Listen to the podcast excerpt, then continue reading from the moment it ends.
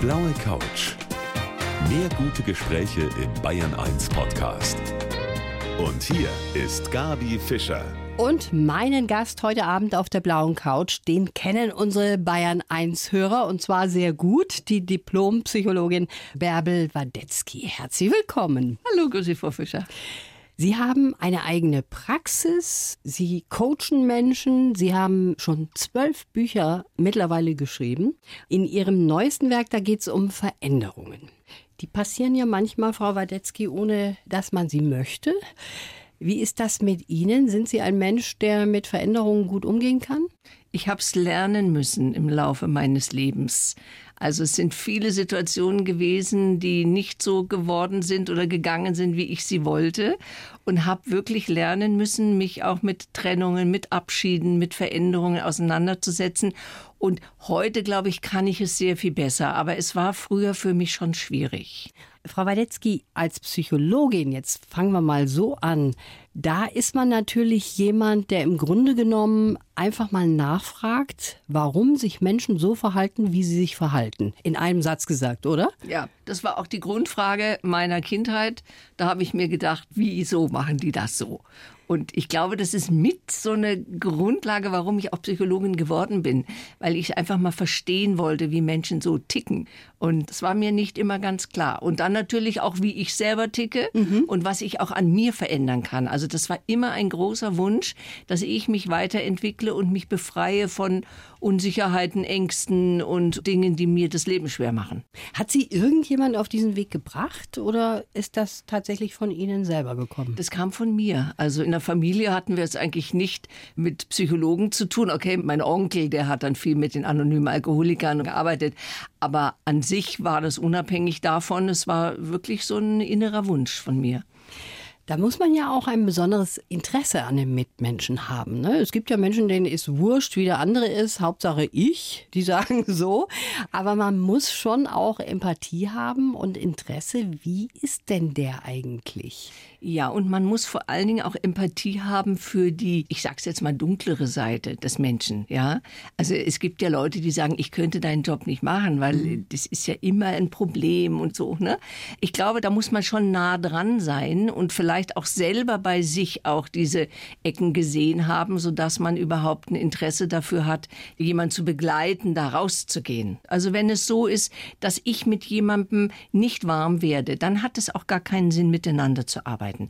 Dann ist es besser, das ganz offen und ehrlich zu sagen und zu sagen, schauen Sie doch noch mal zu Kolleginnen oder zu Kollegen, ob das dann besser funktioniert, weil es geht wirklich nicht mit jedem. Mhm. Und es gibt manchmal Leute, die kommen und dann weiß man, okay, man schwingt zusammen, man hat dieselbe Sprache und dann funktioniert das auch wirklich sehr gut. Also da sollte man sehr aufpassen, denn wir wissen, dass die therapeutische Beziehung eines der wichtigsten Instrumente bei der Therapie sind. Mhm. Also weniger die Methoden, die man anwendet, sondern wirklich die Beziehung, ob man sich versteht, ob man sich zuhört, ob man miteinander etwas entwickeln kann. Sie haben eben schon gesagt, da schaut man manchmal auch die dunkle Seite an von mhm. den Menschen. Die mhm. gefällt einem ja auch nicht immer.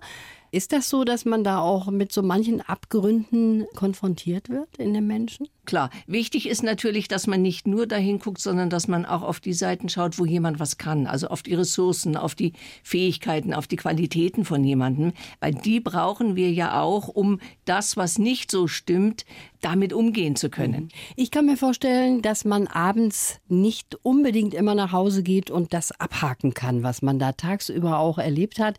Sie sagen, Empathie ist wichtig. Also das geht ja dann auch an die Gefühle von einem selber als Therapeuten beziehungsweise als Psychologen. Ne?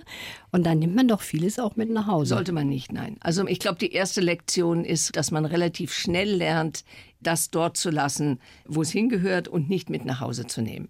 Es ist natürlich manchmal so, dass Patienten in einem selber Dinge auslösen, Mhm. die bei einem selber irgendwo so ein Wunderpunkt sind. Und dann ist es natürlich wichtig, dass ich mich damit beschäftige, damit ich das nicht in die Therapie mit reinbringe, sondern wirklich schaue, aha, da ist ein Thema, ich gucke mir das an.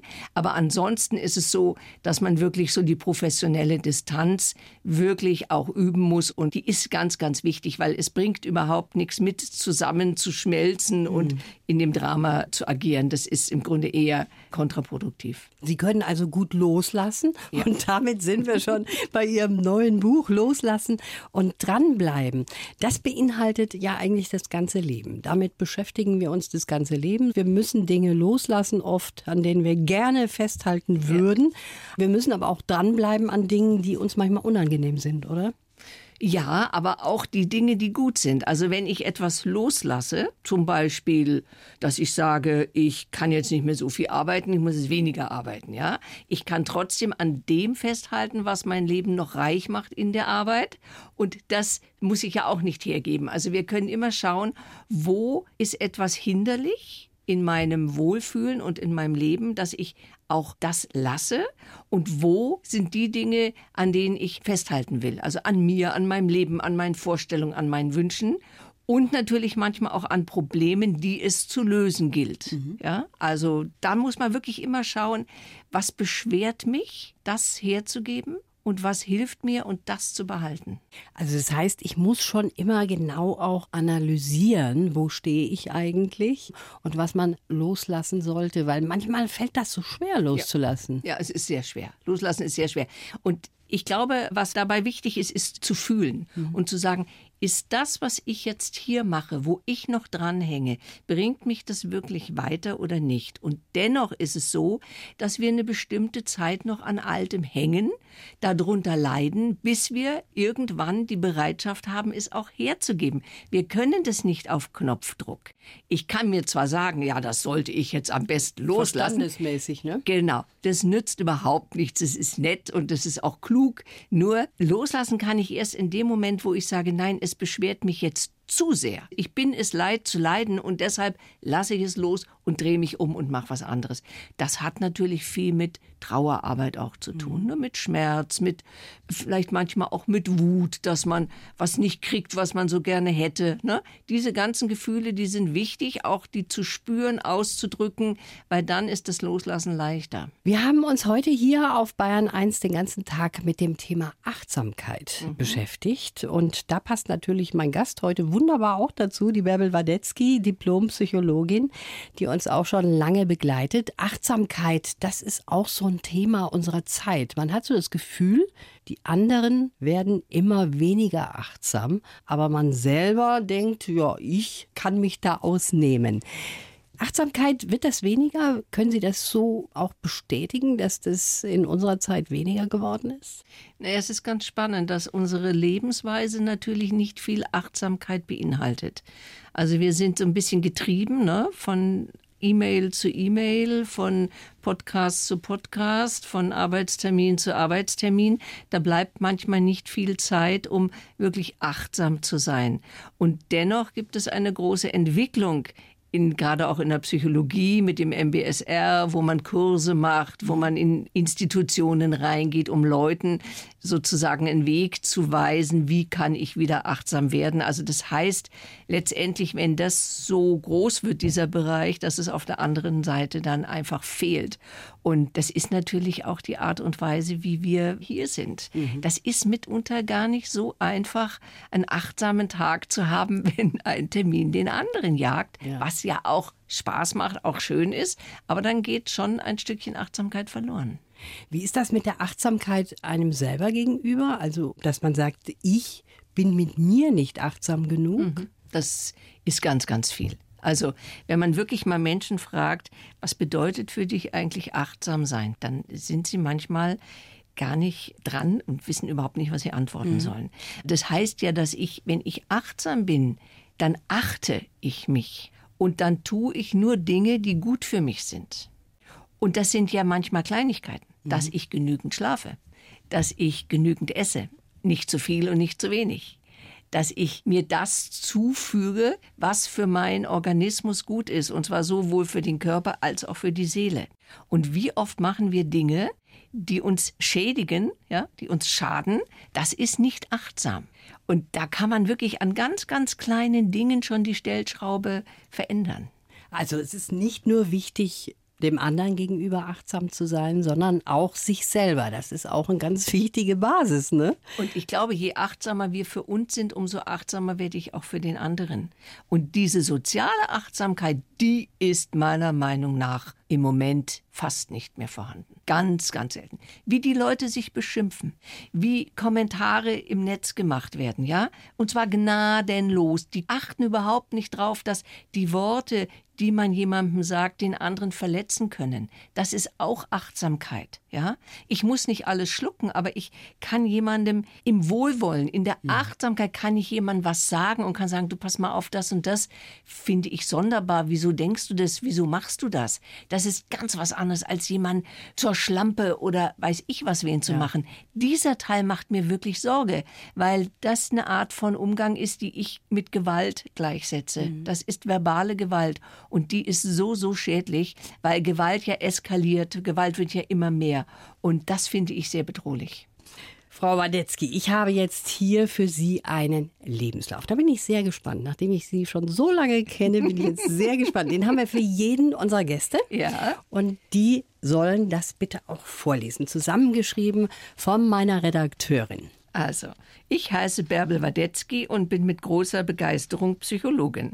Schon mein ganzes Leben beschäftigt mich das Thema Veränderung, beruflich wie auch privat. Ich wurde geprägt durch den frühen Tod zweier liebster Menschen. Getragen hat mich der enge Zusammenhalt mit meiner Mutter und meiner größeren Schwester. Eine Offenbarung war der Teil meiner Ausbildung, den ich in Kalifornien bekommen habe. Die Gestalttherapie wurde zum Fundament meiner Arbeit. Meine eigene Praxis hat mir die Möglichkeit eröffnet, auch Bücher zu schreiben, Vorträge zu halten und Expertin zu sein. Für die Zukunft habe ich ein großes Projekt vor mir, das auch wieder mit Veränderung zu tun hat. Ich will endlich kürzer treten. Stimmt? Ja, stimmt. es fehlt nur eine ganz wichtige Zeit, so. nämlich die, als ich in Grönenbach in der Klinik war. Das war wirklich für mich persönlich und auch beruflich wirklich eine ganz, ganz tolle Zeit. Sie haben im Lebenslauf jetzt gesagt, geprägt sind Sie auch worden dadurch, dass Sie sehr früh zwei Menschen verloren haben, ja. an denen Sie gehangen haben. Erst einmal Ihr Vater, da waren Sie 14. Da war ich 14, ja. Ihre Zwillingsschwester, da waren Sie ein Jahr alt. Ja, das haben Sie mhm. wahrscheinlich jetzt nicht so genau gespürt, oder? Wie ähm, war das? Ich habe die Erinnerung nicht gehabt, aber natürlich gespürt, ja. Schon. Und in der Therapie bin ich auch mal wieder zurückgegangen zu der Zeit. Und das war natürlich schon sehr, sehr schmerzhaft. Also im Nachhinein kann ich nur sagen, hat das ganz viel wie soll ich sagen, das war wie so ein Wegweiser für die nächste Zeit, mhm. weil so ein Zwillingskind, das hat man ja lange Zeit. Also man ist neun Monate zusammen im Uterus und wir waren ja dann auch noch mal eineinviertel Jahre zusammen. Also es sind zwei Jahre, die man sozusagen miteinander verbracht hat. Und wenn das von heute auf morgen bricht, dann ist das natürlich schon ein Schock, auch für so ein kleines Kind. Die kriegen das mit. Man hat immer das Gefühl, die kriegen es nicht mit, mhm. aber man kriegt es mit. Zwar nicht bewusst, ja. aber emotional natürlich. Und das ist schon ein Thema, was sicherlich auch mein Leben geprägt hat. Diese schnellen, dass jemand plötzlich weg ist. Das kenne ich. Sie waren ein eher schüchternes Kind. Mhm. Ihre Mutter zum Beispiel musste sie ja überreden, zum Kindergeburtstag zu gehen. Ja. Das ist so lustig, wie man sich dann doch ändert auch im Leben, ne? Ja, ja, also ich bin eigentlich bin ich ein kraftvoller Mensch, ja. auch als Kind schon gewesen. Aber irgendwann, ich weiß nicht wodurch, bin ich sehr unsicher geworden und sehr ängstlich. Und es kann auch mit diesem Tod meiner Zwillingsschwester mhm. zusammenhängen, weil ich habe dann mich an meine Mutter gehängt um, sagen wir mal, zu überleben, ja. Und das kann natürlich schon sein, dass das dann immer jede Trennung von ihr immer schon nicht nur Angst gemacht hat, sondern wirklich auch existenziell war. Und nur so erkläre ich mir das, dass ich dann auch wirklich ein bisschen ängstlich wurde. Aber im Grunde habe ich unglaublich viel Kraft. Und das Tolle ist, dass im Lauf des Lebens natürlich immer mehr diese Kraft durchgekommen ist und die Angst immer geringer geworden ist, weil ich gemerkt habe, tja, ich kann hier auf der Welt existieren. Das ist sehr gut. Auch davon können Sie sich frei machen. Das ja. ist wirklich sehr gut. Ich kenne Sie ja nun auch schon geraume Zeit, Frau Badetzky. Und ich weiß, Sie sind ein ausgeglichener Typ. Sie sind voller Empathie anderen gegenüber. Sie sind jemand, der Konflikte auch lösen kann. Was ich aber nicht weiß, sind Sie auch jemand, der total ausrasten kann schon mal? Oder haben Sie sich immer im Griff? Nein, natürlich nicht. Ich bin ein sehr emotionaler Mensch. Das heißt also, wenn ich traurig bin, dann wird die Welt das erfahren, dass ich traurig bin. Und wenn ich wütend bin, dann auch. Das wäre ja auch furchtbar. Also ich meine, ich möchte kein Mensch sein, der jetzt seine Gefühle so unter Kontrolle, Kontrolle. hat, dass man nichts mehr merkt. Im Gegenteil, mir ist es viel wichtiger, dass ich auch das ausdrücke, was mit mir ist. Mhm. Und in der Regel tut es den Beziehungen eher gut, als dass es die schädigt, weil dann weiß der andere auch Bescheid. Weil wenn ich traurig bin, dann brauche ich Trost. Und wenn ich so tue, als wäre ich nicht traurig, kriege ich keinen Trost und schon hat man Konflikt. Also das ist etwas, was ich nicht möchte. Mir geht es schon darum, dass man oder dass ich so kongruent wie möglich bin. Bin ich natürlich auch nicht immer. Ich bin auch mal schlecht gelaunt oder beim Autoverkehr denke ich mir auch, mein Gott, du Saftnase, nun fahr Danke, doch endlich. Frau Wadetzky. Ich brauche nämlich, glaube ich, da mal eine kleine Behandlung auf der Couch bei Ihnen. Das, das natürlich auch, ne? Und der Autoverkehr ist ja nun ein gutes Ventil. Und da bin ich im Grunde auch nicht anders. Aber ich bin halt wie ich bin und, und wer damit nicht umgehen kann, das ist halt dann schade. Ja, ne? eben. Ist Aber er selber schuld Sowas eigentlich, kann ne? es, sowas kann passieren. Ja. Also ich brauche mir keine Gedanken machen, wenn ich im Straßenverkehr etwas seltsam bin in meinem Auto. Das ist schon mal eine sehr schöne Erkenntnis. Ich war ja jetzt gerade in Urlaub, gell, und ich bin zurück zum Flughafen so langsam gefahren. Da haben wir plötzlich gesagt, Mensch, guck mal, was sehen wir alles, wenn man so langsam fährt. Das war eine Folge der Erholung. Ich glaube, ich muss auch mal wieder in Urlaub fahren. Das ist ein sehr, sehr guter Tipp. Ja, mein Gast heute ist die Diplompsychologin Bärbel Wadetzky auf der blauen Couch. Und Sie haben schon so vielen Hörern auch Tipps gegeben in den letzten langen Jahren. Ich glaube mal, jeder von uns, der ist in seinem Leben auf der Suche nach Glück und Zufriedenheit. Das sind so zwei Worte. Wenn man jemanden fragt, dann sagt jeder, ah, ich wäre gern glücklich oder ich hätte gerne Glück und wäre gerne zufrieden. Aber so ein richtiges Rezept gibt es natürlich dafür nicht. Nein, weil Glück ja für jeden auch was anderes ist. Ich kann Glück haben, wenn ich jetzt hier vor der Haustür einen Parkplatz finde, und ich kann glücklich sein. Und das Glücklichsein ist natürlich etwas, was für jeden sich anders darstellt. Und Glück ist etwas, was nicht lange dauert. Also das weiß man aus Sind dem eigenen? Leben. Das sind Momente, ja. Ja. wo man sagt, boah, das Ja. ist einfach sowas von toll. Und was ich viel wichtiger finde, ist die Zufriedenheit, Mhm. dass ich also Zufriedenheit und Dankbarkeit, dass ich sagen kann, oh wie schön, wie toll ich leben kann, ja, in welchem Frieden, in welchem Reichtum ich und wir hier leben können und sich das auch immer wieder klar zu machen, wie gut es uns geht, im Gegensatz zu vielen anderen Menschen. Wir brauchen nur nach Griechenland auf die Insel Lesbos zu gucken, da ist ein Grauen ohne Ende, ja, und wir fangen an, uns zu beschweren, weil es heute regnet und nicht die Sonne scheint. Das, glaube ich, macht unzufrieden. Aber wir wissen natürlich auch aus der Glücksforschung, dass ein guter Zustand irgendwann so gewohnt ist, dass man sagt, es kann doch noch besser werden und noch besser und noch besser. Und auf dem Trip sind wir mitunter. Und dazu ist die Dankbarkeit so wichtig, dass wir wieder zurückgehen und sagen, jetzt schaue ich mal, was habe ich hier. Und dankbar zu sein, heute hier zu sitzen, mit Ihnen zu reden, hier zu leben und das Leben zu genießen. Das, glaube ich, ist für mich ein ganz, ganz wichtiger Punkt. Aber es ist auch oft so, wenn man gerade zufrieden ist, alles läuft gut, es ist alles toll, dann kommen wir wieder zurück auf die Veränderung, die dann plötzlich auf uns zukommt, ob das die Kinder sind, die plötzlich dann ausziehen, weil sie erwachsen sind, ob das der Partner ist, der plötzlich wegläuft oder ob jemand stirbt. Es kann so vieles passieren und da kommt man dann nicht klar damit, ne, mit diesen Veränderungen. Das ist etwas, was uns dann wieder aus der Bahn wirft und deshalb mögen wir die auch nicht. Genau, weil jede Veränderung erstmal Angst macht. Ne? Und wir kommen aus unserer, wie man es heute so schön sagt, Komfortzone, werden wir rauskatapultiert und müssen dann gucken, wie kriege ich jetzt mein Leben wieder auf die Reihe. Und das ist mit viel Schmerz, mit viel Auseinandersetzung verbunden und manchmal auch mit langen Zeiten von Trauer, von Verzweiflung und auch von Nichtwissen. Und das ist überhaupt nicht schlimm, wenn das so ist, sondern das sind Übergangszeiten. Ich kann nicht heute, wenn mir was Schreckliches passiert, sofort eine Lösung haben. Darum geht es auch gar nicht, sondern zu sagen, aha, jetzt ist es so furchtbar und jetzt muss ich schauen, wo kriege ich Hilfe, welche Hilfe brauche ich und mir die zu suchen oftmals in anderen Menschen. Und dann durch diese Zeit durchzugehen, bis man merkt, aha, jetzt geht's wieder aufwärts. Und es geht in der Regel immer wieder aufwärts. Und dann gibt's natürlich auch die unterschiedlichen Typen. Optimisten, Pessimisten. Und die können manchmal nicht raus aus ihrer Haut, habe ich das Gefühl. Alleine ist es manchmal sehr schwer. Also da hilft dann schon der Blick von außen durch andere Leute, dass die sagen, Mensch, jetzt guck doch mal. Weil wenn ich in diesem Pessimismus drin bleibe, dann kann das natürlich sein, dass ich irgendwann auch sage, das Leben ist sinnlos und ich kann mich umbringen. Das ist dann die letzte Folge. Und das ist etwas, was ich auch immer versuche zu verhindern bei Menschen, die mir gegenüber sind. Passiert Gott sei Dank nicht so oft, aber alleine auch schon depressiv im Leben zu sein, ist auch schon furchtbar. Ja, und da geht es dann schon darum zu schauen, gibt es nicht noch was anderes als nur dieses Dunkle? Wobei Depressionen, das sind ja richtige Krankheiten, kann man sagen. Das ne? sind Krankheiten, die kann man aber auch beeinflussen. Also die sind jetzt nicht etwas, was, wo man nichts gegen machen mhm. kann, sondern heutzutage kann man sehr viel dagegen machen. Und es hat natürlich auch mit der Einstellung zu tun.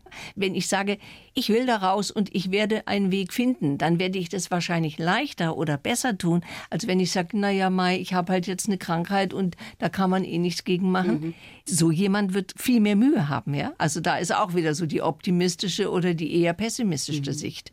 Und Menschen, wir wissen ja, Menschen, die Probleme relativ gut lösen können, die sozusagen resilient sind, das ist ja auch so ein Zauberwort heutzutage, ja.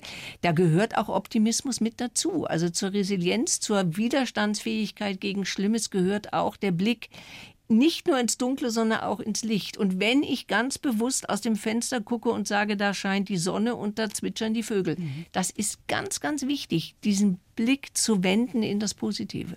Wie kann man aus einem chronischen Pessimisten denn jemanden machen, der auch ein bisschen was Positives sieht in der Zukunft? Also machen können wir aus niemandem. Nee. Keinen Menschen können wir zu irgendwas machen. Mhm. So geht's schon mal los. Also wenn ein Pessimist sagt, ich bin ein Pessimist und in seinem Pessimismus sitzt, dann soll er da sitzen. Okay. Ja, da können wir nichts tun. Da können wir uns auf den Kopf stellen. Es wird sich nicht ändern.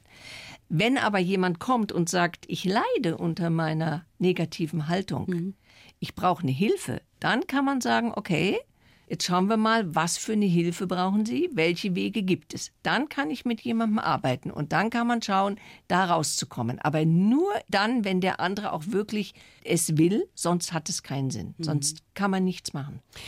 Ich denke mir oft bei Problemen, die auf einen zukommen, auch wieder durch bestimmte Veränderungen, ja, muss ich lösen. Es gibt aber auch Probleme, da denke ich, nee, da lasse ich jetzt die Finger davon, ist jetzt einfach so und weg damit.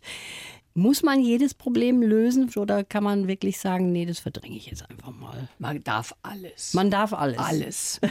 Das ist auch eine schöne Erkenntnis. Es gibt nichts, was wir nicht machen dürfen. Manchmal ist Verdrängen gut, in dem Moment sollte man es auch tun, weil wir können nicht alles immer und sofort und gleich lösen. Das geht gar nicht. Und wenn man ganz sauer ist, ins Auto steigen und die anderen beschimpfen auf der Autofahrt nach Hause. Schön, dass Sie heute da sind und Sie haben ein Lebensmotto.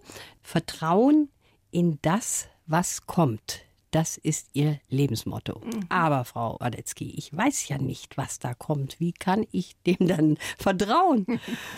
Naja, also man kann ja zum Beispiel mal zurückgucken und kann sagen, was ist denn in meinem Leben passiert? Und da passieren ja oftmals Dinge, die wir überhaupt nicht wollen. Und trotzdem ergibt sich daraus etwas, was plötzlich sehr wertvoll ist.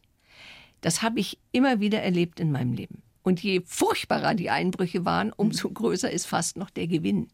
Und da habe ich gelernt zu sagen, ich kann es sowieso nicht ändern. Das, was kommt, kommt. Ich kann es jetzt nur annehmen und kann vertrauen, dass die Dinge, die kommen, für mich und mein Leben einen Sinn haben und eine Bedeutung haben. Aha. Und ich nehme sie als Herausforderung, weil ich kann daran was lernen, ich kann mich persönlich sozusagen weiterentwickeln und nehme das, was kommt. Ich weiß nicht, wann ich sterbe, ich weiß nicht, ob ich krank werde, ich weiß nicht, ob ich nachher auf der Straße überfahren werde, das weiß ich alles nicht. Mhm. Ich kann wirklich nur sagen, ich vertraue mich an zu dem, was kommt und gehe mit dem um, was dann kommt. Und da, glaube ich, habe ich viel Vertrauen im Laufe meines Lebens entwickelt. Viele Menschen gehen zu einem Diplompsychologen, wenn sie Probleme haben. Mhm.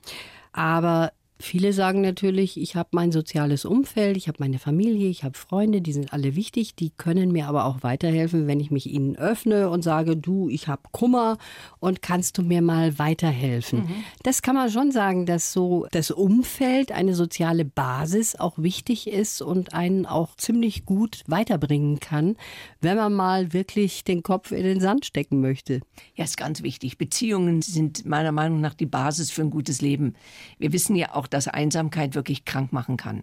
Und wenn ich nicht weiß, an wen ich mich wenden kann, wenn es mir gut geht oder wenn es mir auch schlecht geht, beides, ja. Wenn ich Freude habe, will ich die teilen. Wenn es mhm. mir schlecht geht, möchte ich es auch teilen. Dann bin ich ganz arm dran dann weiß ich ja gar nicht, wohin damit. Und deshalb sind Menschen, die mir nah sind, von denen ich weiß, die hören mir zu, da kann ich sagen, was ich will, die stehen zu mir und unterstützen mich, die sind ganz, ganz wichtig, sehr wertvoll. Was denken Sie, warum die Single-Haushalte und die Menschen, die sich dafür entscheiden, ganz offensichtlich auch alleine zu leben, warum das zunimmt? Naja, viele Singles sind ja aufgrund von getrennten Beziehungen weil nach fünf, sieben Jahren die Ehe auseinandergeht, dann sind sie alleine.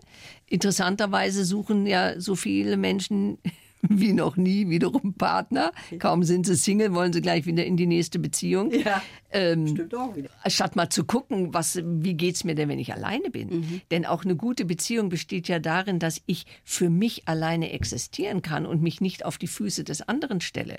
Daran scheitern ja die Beziehungen.